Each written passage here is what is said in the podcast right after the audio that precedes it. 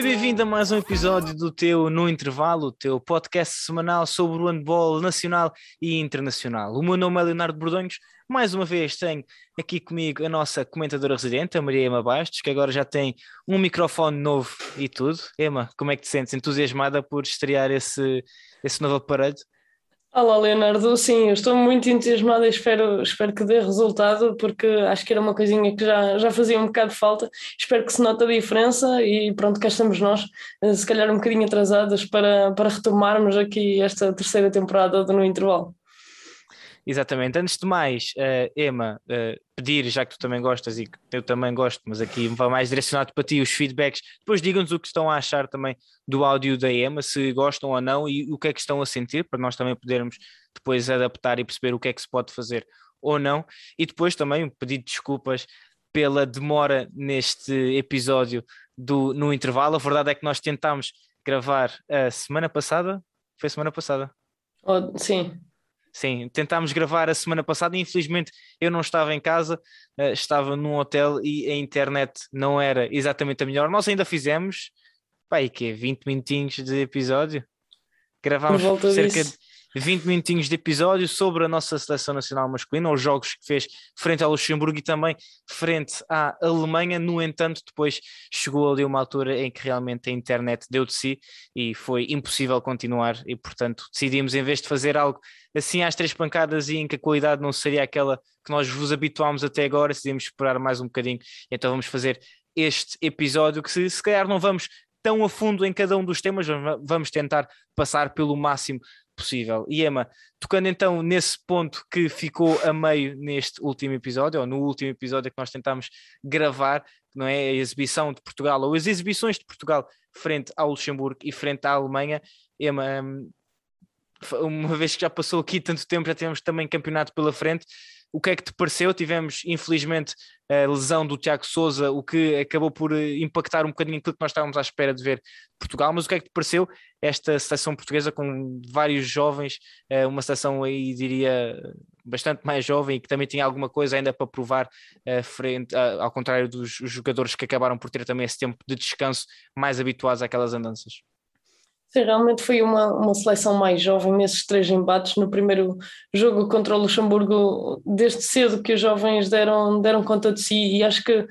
que, pegando assim no geral dos três jogos, acho que se, que se superaram e que superaram expectativas uh, de grande parte dos portugueses. Acredito que,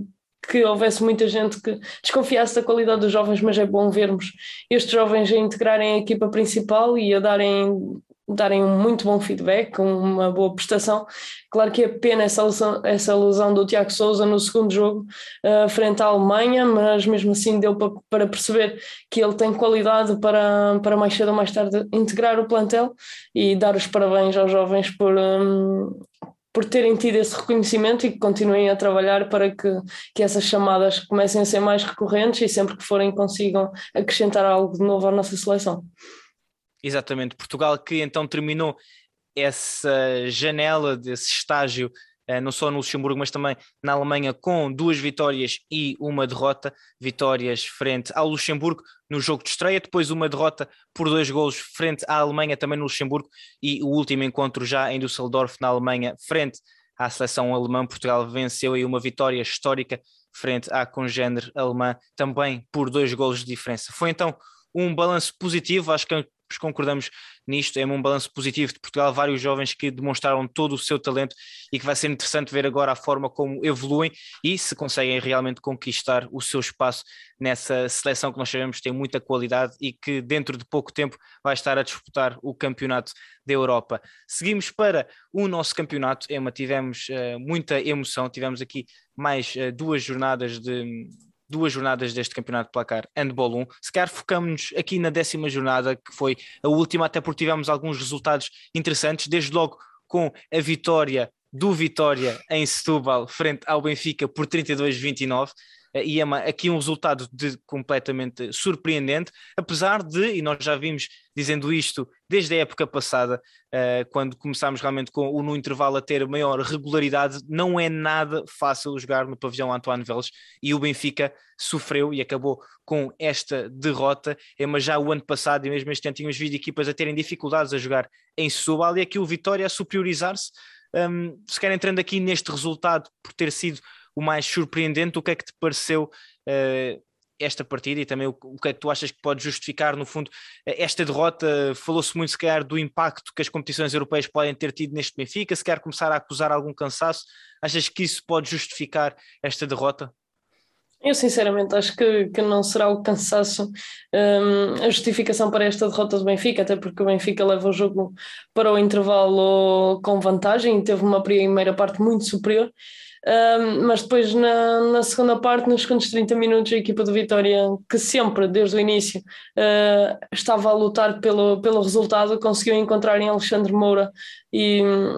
se calhar um boost que estava a faltar na primeira parte para, para cavalgar no resultado e entrou nesta segunda parte logo com um parcial de 5-0, passando para a frente do marcador e depois disso o Benfica começou a sentir muitas dificuldades um, e eram poucas as soluções que conseguiam encontrar nos caminhos para a baliza. Estamos a falar cerca de 12, 13 minutos de, de segunda parte em que o Benfica faz dois golos, o que não é nada normal e sofre 5, 8, 9 golos, ou seja, um parcial de 9-2 na entrada da segunda parte é um resultado muito negativo uh, para uma equipa que quer que ambiciona lutar pelo título. E aqui dar uh, os parabéns ao, ao, Vitória, os parabéns ao público do Vitória, que realmente, como tu referiste bem, uh, deve ser muito complicado jogar, jogar naquele pavilhão contra o Vitória. E deve ser muito gratificante jogar naquele pavilhão pelo Vitória, porque realmente o apoio fez-se sentir muito e isso notou-se também nos jogadores e naquilo que foi o resultado. Um, pegando neste Benfica, que já vinha de uma derrota no, no plano interno, diante do Sporting, uh, também uma vitória que, uma derrota que foi conquistada pelo Sporting uh, também mais perto dos, dos, dos, últimos minutos de jogo. O Benfica conseguiu estar, estar em jogo grande parte, mas depois ali uh, nos últimos talvez 15 minutos o Sporting conseguiu disparar, apesar de uma aproximação no resultado do Benfica uh, no fecho da partida o Sporting foi realmente superior e este Benfica a acusar aqui alguma pressão e depois a entrar nesta vitória com, com mais um mau resultado e a não ser bom para, para o Benfica no plano interno, com certeza que, que os benfiquistas querem mudar esse rumo, uh, mas em contrapartida na Europa o Benfica continua invicto e isso também há que dar mérito, uh, muito mérito à equipa de Chama Rodrigues, que não tem sido fácil, já tiveram duelos difíceis, uh, o que é certo é que o campeonato pela carne de bolo também é para se ganhar, visto que, que a equipa de Chama Rodrigues é, uma de, é uma das candidatas ao título. E, e, falando por experiência, tive a oportunidade de jogar algumas vezes no pavilhão António sim, não é nada fácil, mesmo nos escalões de formação não é nada fácil, porque o público faz-se sentir, os adeptos e é claro que fazem e marcam presença, uh, tanto em juvenis como em juniores eram habituais a marcar presença lá no António Velas, portanto nunca era fácil, eu não conheço ninguém que tenha jogado contra o Vitória uh, como adversário e gostasse de jogar no, no pavilhão António Velas.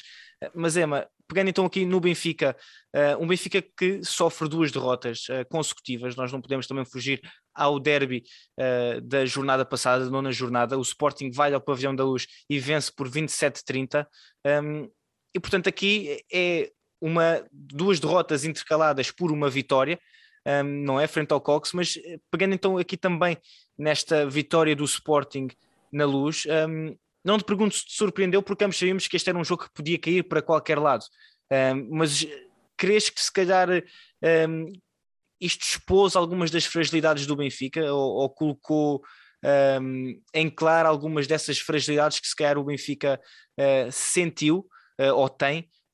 até porque, e só antes de avançarmos, não é? esta nona jornada foi muito interessante porque uh, foi a jornada a seguir, não é? À, à, paragem para as estações e o próprio Porto a jogar em casa teve muitas dificuldades contra o Gaia. Um, ganhou só por 33-30. Portanto, uh, achas que esta jornada e esta derrota do Benfica frente ao Sporting mostra mais aquilo que o Benfica se ainda não está preparado para, para fazer? Ou foi realmente uma jornada difícil um, para todos e que neste caso o Sporting apenas foi mais competente nos momentos decisivos? Eu sinceramente acho que, que, neste jogo foi o Sporting que foi, que foi muito competente e que com uma equipa praticamente construída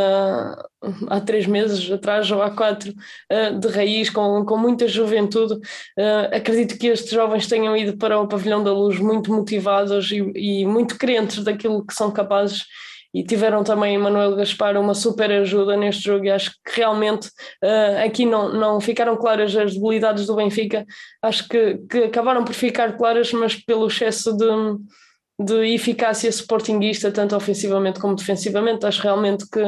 que a equipa de Ricardo Costa foi muito competente e ali na entrada dos últimos 15 minutos finais Uh, quando se joga tudo por tudo, o Sporting acabou por não perdoar, conseguiu fazer muitos golos um, de contra-ataque ou de, ou transição ofensiva, que sabemos que o Nathan Soares é, é uma máquina a fazê-lo e, e, realmente acho que isso foi, foi a maior diferença e onde o Benfica teve dificuldade de parar o Sporting, depois ali há uma aproximação no resultado, porque o Sporting estava a vencer por 5 aí muito perto dos minutos finais o Benfica consegue aproximar, mas depois acaba por ser insuficiente para, para evitar a derrota mas realmente acho que foi, foi muito mais mérito do, do Sporting do que de mérito do, do Benfica. E portanto, Iema, fazendo aqui um pequeno ponto da situação daquilo que é o campeonato placar handball 1 até agora, temos Sporting e Porto nesta ordem, portanto Sporting em primeiro lugar, Porto em segundo lugar, ainda que com igualdade pontual, ambas têm 10 vitórias em 10 jogos, a única diferença vem da diferença de golos, o Sporting tem 109 golos uh, de diferença de gols, 109 positivos, o Porto tem 106, o Benfica aparece em terceiro, agora com duas derrotas um, ehm, e 26 pontos, e depois temos um Belenenses que aparece na quarta posição, um Águas Santas na quinta, o Adamaia, a Universidade da Maia aparece em sexto lugar, o Vitória em sétimo, a Vanca em oitavo, a São Joanense na nona posição, e nós antes de entrarmos em direto falámos exatamente sobre esta São Joanense que tem já quatro vitórias em nove jogos, portanto, o mesmo número de vitórias, ou mais vitórias até do que conseguiu a época passada, não foi Ema? Portanto, aqui não sei se também queres destacar aquilo que a São Joanense tem feito até ao momento nesta primeira parte da época. Sim, acho que a São Joanense tem, tem, conseguiu entrar muito bem nesta, nesta temporada e já, tal como tu referiste, com apenas oito jogos realizados, neste momento já são nove, uh, contabilizou quatro vitórias e isso foi o mesmo registro que conseguiu na época inteira, em 30 jogos na, um, eh, em 2020-2021 e acho que há que dar o mérito também a esta equipa que, que se nota que fez um investimento que, que deu resultado, que, que está a crescer como equipa e, e acho que, que tem um bocadinho que dar que falar. Uh, se calhar no mesmo sentido também destacar aqui o Adamaia que está, está muito bem, tem, tem vencido bons jogos, feito, feito boa conta de si e se calhar em sentido contrário eu apontaria aqui já me estou a antecipar, mas não interessa, uh, talvez o Povo, porque tem, tem tido resultados menos conseguidos, mas também salienta muito aquilo que é, e que nós já falamos, o, o, equilíbrio que está a existir neste, neste campeonato e que torna também as coisas muito mais interessantes. Sim, exatamente, e aliás, dar aqui, no início da época podia-se temer o pior em relativamente à, à São Joanense depois da na autêntica revolução do plantel, se não me engano foram 11 ou 12 nomes novos um, que a equipa apresentou, a equipa de João Madeira um, apresentou no início desta época e, e conseguir até ao momento uh, este nono lugar com quatro vitórias e cinco derrotas nos primeiros nove jogos do Campeonato Placar Handball não deixa de ser notável. Relativamente depois temos uh, um Gaia em décimo lugar, o Madeira SAD na décima primeira posição, Póvoa em décimo segundo, o ABC em décimo terceiro e depois entramos na 14 posição com o Boa Hora e Sporting da Horta e Chico Handball ocupam as duas últimas posições. O Chico, que subiu este ano ao,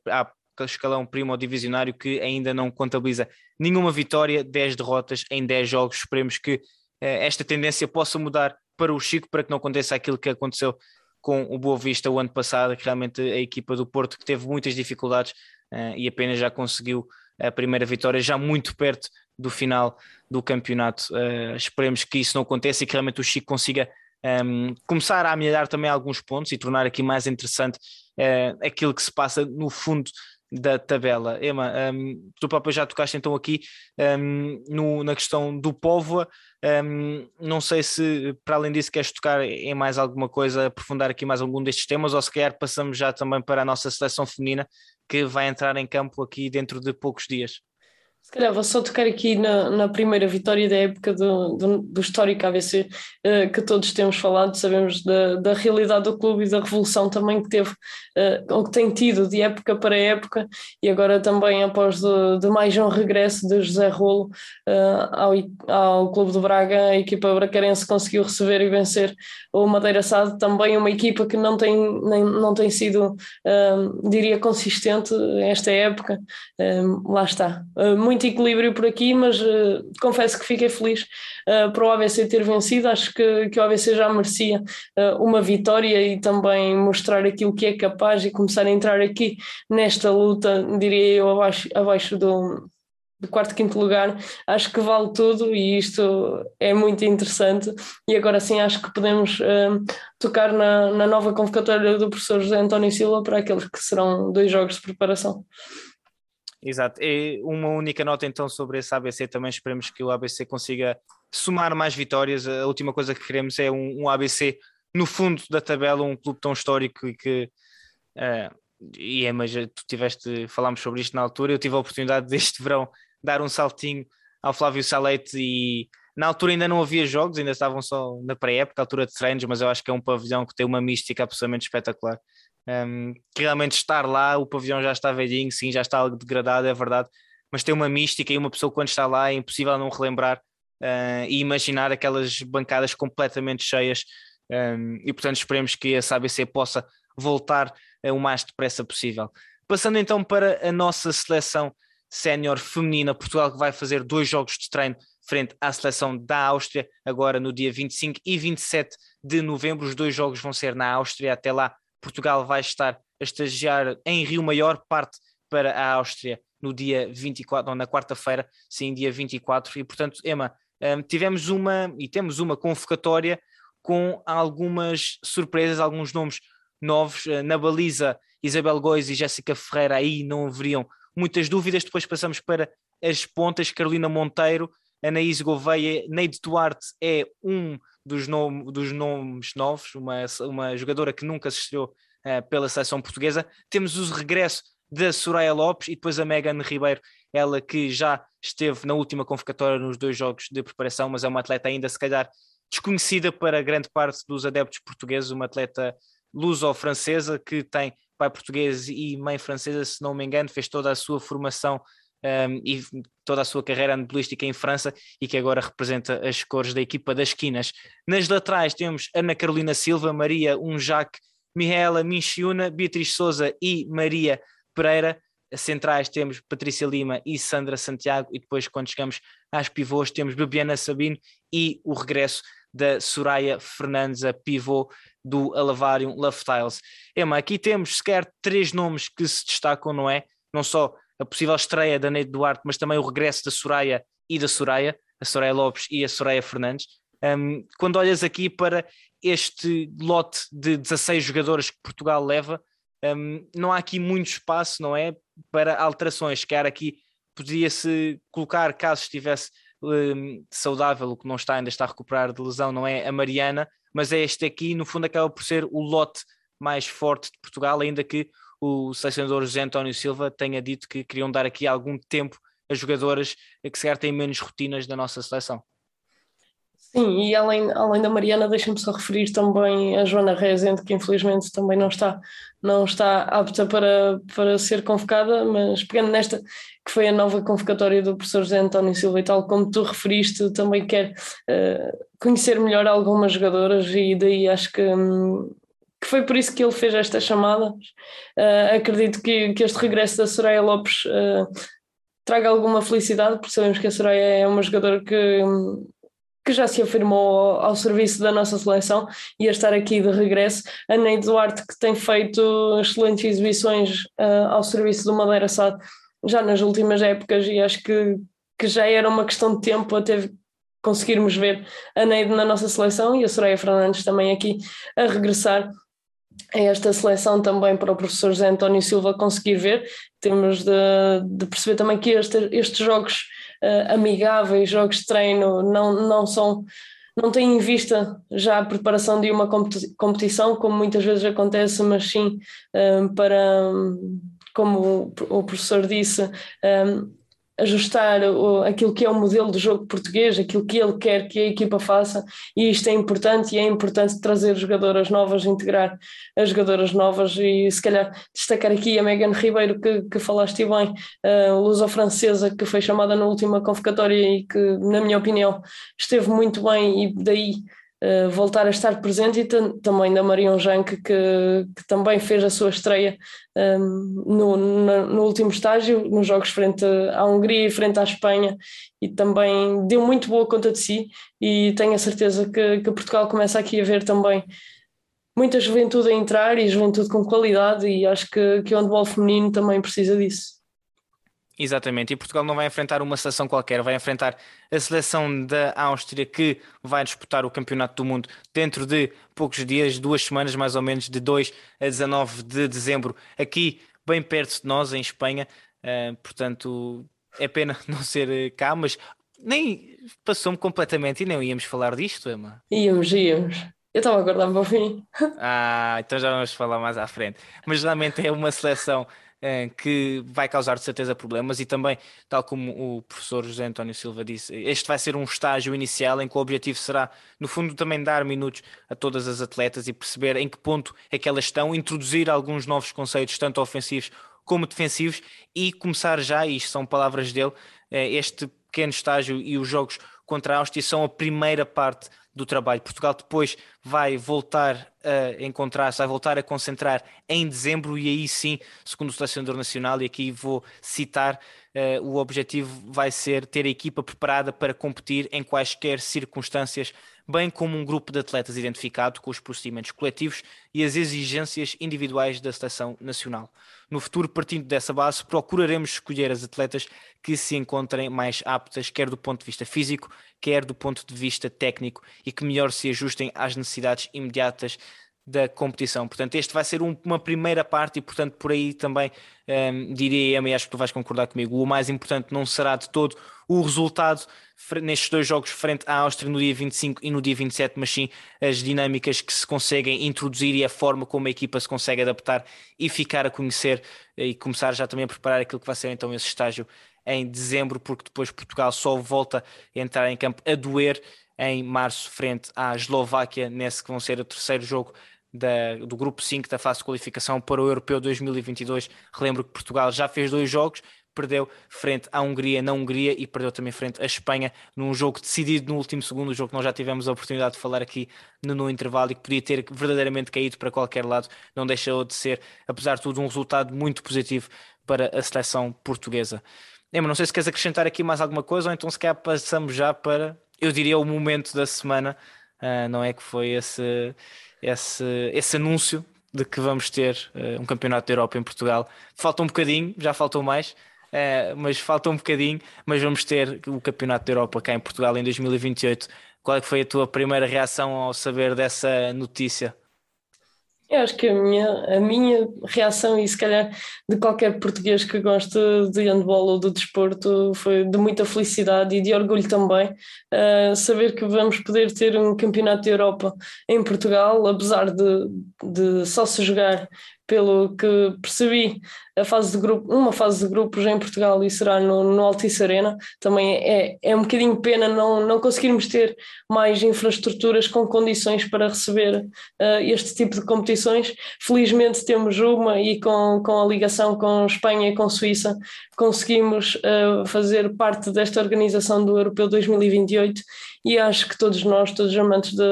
das modalidades, amantes especialmente do handball, têm que estar felizes Uh, têm que contar os dias que faltam, porque eu já faltam mais para começar a fazer contagem crescente um, ehm, e fazer por estar presente para conseguir ver aqueles que são os melhores da Europa, os melhores do mundo, em entrar em ação em Portugal e claramente que espero que a nossa seleção em 2028 esteja muito forte e que seja apontada como favorito. Um, ehm, quem diria ver o handball português ser medalhado pela primeira vez na história em Portugal era, acho que era algo um, impagável e que eu estou a contar os dias para ver. Exato, e é só antes de avançarmos um bocadinho mais e tocarmos nessa possível medalha, não sei se o, se o professor uh, hoje vai gostar muito, Paulo Pereira vai gostar muito de começarmos a apontar para as medalhas, mas queria só então tocar nesse ponto e, ne, nessa questão de que, e, foi algo que foi frisado várias vezes durante à apresentação e depois os primeiros comentários foi o facto de Portugal só ter Lisboa e Altice Arena como local para este Europeu 2028. E a verdade é que uh, não havia outra opção. Uh, e apesar de este foi um comentário que, que eu vi e é bem verdade que a maior parte do handball de alta competição está localizada exatamente acima no norte de Portugal e, e quando olhamos para a maior, quando olhamos para a tabela do Campeonato Placar Handball 1, tirando Sporting, Benfica, Vitória, Belenenses, a maior parte de todos os outros, se não me engano, são todos considerados vá centro-norte. Uh, e a verdade é que o handball se concentra muito nessa, nessa região de Portugal, mas não há infraestruturas com a capacidade para acolher uma competição como é o Campeonato da Europa. Infelizmente, noutras modalidades isso é possível, em, eh, no handball não é. Um, e portanto, eu acho que aqui também existe muito essa questão de não se ter bem noção do que implica, o que é necessário em termos de infraestruturas para acolher uma competição como esta. Infelizmente, nem o Pavião da Luz, nem o Pavião João Rocha, nem o próprio Dragão Arena, nem o CDC Matosinhos têm capacidade uh, de infraestruturas para poder acolher. O Altice Arena tem. E o que acho, também concordas comigo, não faz sentido nenhum criarem-se essas infraestruturas no norte de Portugal quando depois não vão ser utilizadas, não é? E muito se fala ainda agora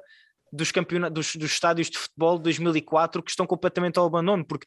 não faz sentido criar-se infraestruturas para acolher uma grande competição quando depois, no dia a dia, semana após semana, elas não vão ter utilização e vão acabar por ser degradadas e depois é um investimento que acaba por não fazer sentido. Um, e isto foi algo que nós vimos muito, uh, mesmo nas, redes, nas nossas redes sociais da 7 metros, vários comentários relativamente a isso. Uh, e eu acho que é preciso realmente frisar que não, não é uma opção da federação dizer não, só, vamos, só vai ser em Lisboa porque, porque nós só queremos que seja em Lisboa. Não, é porque não há mais nenhum local em Portugal que possa acolher uma competição, mesmo que seja um jogo de uma competição como é um campeonato da Europa. Sim, e deixa-me só acrescentar uma coisa, uh, que o Altice Arena, mesmo assim sendo a maior infraestrutura que, que Portugal tem e a única que enquadra uh, nas exigências da EHF, uh, por exemplo, para o main round já não pode ser disputado no Altice Arena porque já não tem a capacidade mínima que, que é obrigatória. Portanto, daí só podermos ter a fase de grupos em Portugal. Claro que é pena, mas também temos que ter noção da nossa realidade e, e agarremos-nos àquilo que temos e agradecemos por isso, porque acho também faz, faz um bocadinho parte e temos aqui agradecer de conseguir ter aqui pelo menos a fase de grupos da, da nossa seleção, a jogar a fase de grupos do europeu em Portugal. Acho que isso, que isso é de louvar e é de deixar qualquer português orgulhoso. Claro, e, acho, e, e é esperar que em 2028 uh, realmente o handball já tenha crescido muito mais e uh, esse jogo uh, em 2028, esse jogo que Portugal vai acolher, realmente mostre e crie ainda mais o bichinho para quem sabe no futuro ainda mais longínquo, se possa ter essas infraestruturas, se possa acolher um campeonato da Europa e se possa ter mais do que um jogo e mais do que um pavilhão. Mas a verdade é que não faz sentido. Eu, se não me engano, eu até posso estar a cometer uma grande gafe, mas eu acho que tem que ter mais de 8 ou 10 mil lugares, não é? 10 mil. Sentados. Tem que ter mais de 10 mil lugares sentados. Eu acho que é algo assim, e só de pensar um pavilhão, uma arena desportiva que não seja um estádio em Portugal em que, que, tipo de. Não há uma modalidade em Portugal que não seja o futebol que consiga meter, e mesmo assim o futebol, muitas vezes sem dificuldade, consiga colocar 10 mil pessoas numas bancadas. É completamente absurdo, nem, nem fa... é impossível nós compararmos isso com, por exemplo, em 2026, como será, se não me engano, na Dinamarca, na Noruega e na Suécia outra vez. Uh, mas aí uh, são países da Escandinávia que estão habituados a colocar esse, esses números em handball, em outras modalidades, dentro de pavilhões. Em Portugal isso é completamente uh, irrisório, é completamente impossível. Uh, e portanto é pena, mas é olharmos com, uh, com otimismo para aquilo que o futuro nos traz, pensar que já estivemos mais longe e que portanto vamos ter o Campeonato da Europa cá, apesar de tudo isso vai chamar muito a atenção uh, e vai trazer muita atenção para Portugal. Vamos ter cá muita, muitos mídias, jornalistas, etc. E, portanto, esperemos que isso chame a atenção ainda mais e que o handball continue a crescer até lá, para quem sabe, se calhar em 2028 sonharmos com uma medalha ou quem sabe ainda mais. Portanto, até lá ainda falta muito, ainda até lá ainda vais ter muitos episódios aqui do No Intervalo para ouvir e para ver, muitos artigos aqui na 7 metros para ler e para te manteres atualizado com tudo o que se passa nesse mundo do handball em Portugal e lá fora. Ema, não sei se queres deixar então aqui uma última mensagem a quem nos acompanhou neste episódio. Quero agradecer por, por terem esperado por nós e por nos estarem a ver e a aguentar este episódio também até a final. Um, e quero só dizer um pouquinho uma coisinha, porque tu falaste há bocado no, no, professor Paulo Jorge Pereira, porque eu falei nas medalhas em 2028, falei na, na primeira medalha portuguesa a ser conquistada em Portugal, mas ele que não se sinta intimidade, podes ganhar já em 2022, porque para mim não há claro. problema nenhum. Aliás, pode ser eh, até 2028, mais do que uma medalha, acho que não, não tem que estar só focado nessa última. Até lá pode ganhar se quiser. Exatamente, não seja, não seja por isso, não se esteja a guardar para, para ganhar medalha em Portugal, porque não há necessidade disso. Se ganharmos na Hungria, eu também fico muito feliz. Um, e basicamente é isso, agradecer a toda a gente, um, pedir que nos enviem feedback, como é que está aqui o meu áudio, se notaram diferença para, para, para melhor ou para pior. Para melhor. Para pior acho que não, não é muito fácil. Um, e basicamente é isso, agradecer por nos acompanharem e ficarem atentos porque prometemos voltar. Exatamente. Muito obrigado então a todos os que estiveram aqui connosco neste episódio. Esperemos que agora a regularidade se mantenha. Vamos fazer por isso. Obrigado a todos os que nos continuam a acompanhar, seja aqui no intervalo, seja na 7 metros em todas as nossas plataformas, no Spotify, no Google Podcasts, no Apple Podcasts, no Twitter, no Facebook, no Instagram, no TikTok, no LinkedIn, eh, na Twitch, portanto, no YouTube, onde quiserem. Obrigado a todos por nos acompanharem, pelas mensagens, pelo apoio que dão e por nos ajudarem a manter esta 7 metros com o, o, o, nível que nós já conseguimos atingir até agora e, e, todo o apoio que nos têm dado até agora. Portanto, muito obrigado. O No Intervalo vai regressar para a semana. Até lá, acompanhem-nos nestas plataformas todas, no site em www.7metros.com.pt. Não perca o próximo episódio, porque nós também não. Até à próxima.